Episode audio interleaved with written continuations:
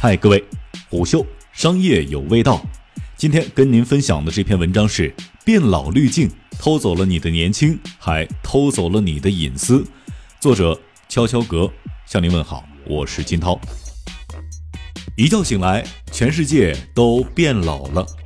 变老滤镜在本周席卷了包括 Twitter、Facebook 在内的美国社交媒体，并成功把这股热潮传到了中国。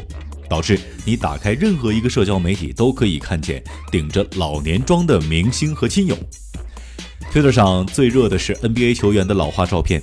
或许你想知道2060年时的 NBA 球场是什么样的景象吗？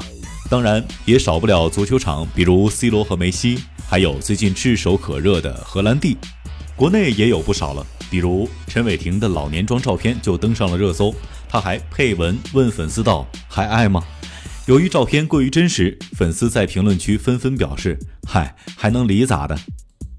哈，这款变老滤镜来自 Face App，除了可以让你变老，这款 App 还可以让你假笑、变换发型等等。严格来说，老年妆并不是 Face App 首创，此前有多款摄像类应用软件都有变老、变婴儿、变性等等滤镜。这次 Face App 之所以能够火起来，还是因为老化后的照片细节都做得很好。老年版的自己保留了年轻时的面部特色，但皮肤变得松弛，加上了自然的皱纹和老年斑，还有一些更小的细节，比如眼皮由于变得松弛而耷拉下来，让眼睛变小了等等。照片太写实，让网友仿佛真的看到了多年以后的自己。但这款 App 在美国受到了激烈的抵制与反弹。推特上有观点认为，这款拍照应用上传的数据比用户意识到的多得多。可能上传了你的整个相册，但另一种观点是，让人不安的根源除了隐私泄露，还因为这款软件的开发方无线实验室位于俄罗斯。据《纽约时报》报道，美国当地时间周三，民主党全国委员会甚至发出警告，敦促总统竞选团队的工作人员立即删除这款应用，理由是它与俄罗斯有关。《纽约邮报》更是把标题直接起为“你的所有老照片都在俄罗斯人手上”。Face App 则在 TechCrunch 上发表了长篇声明，为自己辩解。该公司表示。当用户选择要修改的照片时，只有被选中的图像会被上传到 Face App 的服务器上进行处理，且用户数据并未转移到俄罗斯。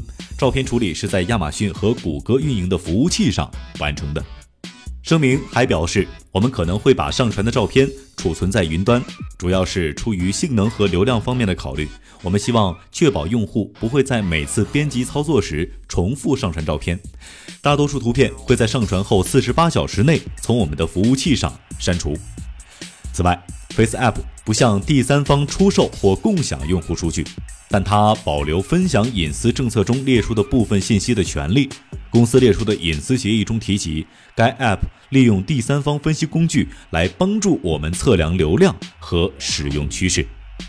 值得注意的是，Face App 的回应中提到，大多数图片会在上传后四十八小时内从我们的服务器上删除。那么是哪一部分被留下了呢？占多大的比例呢？而被留下的照片将被用于什么样的用途呢？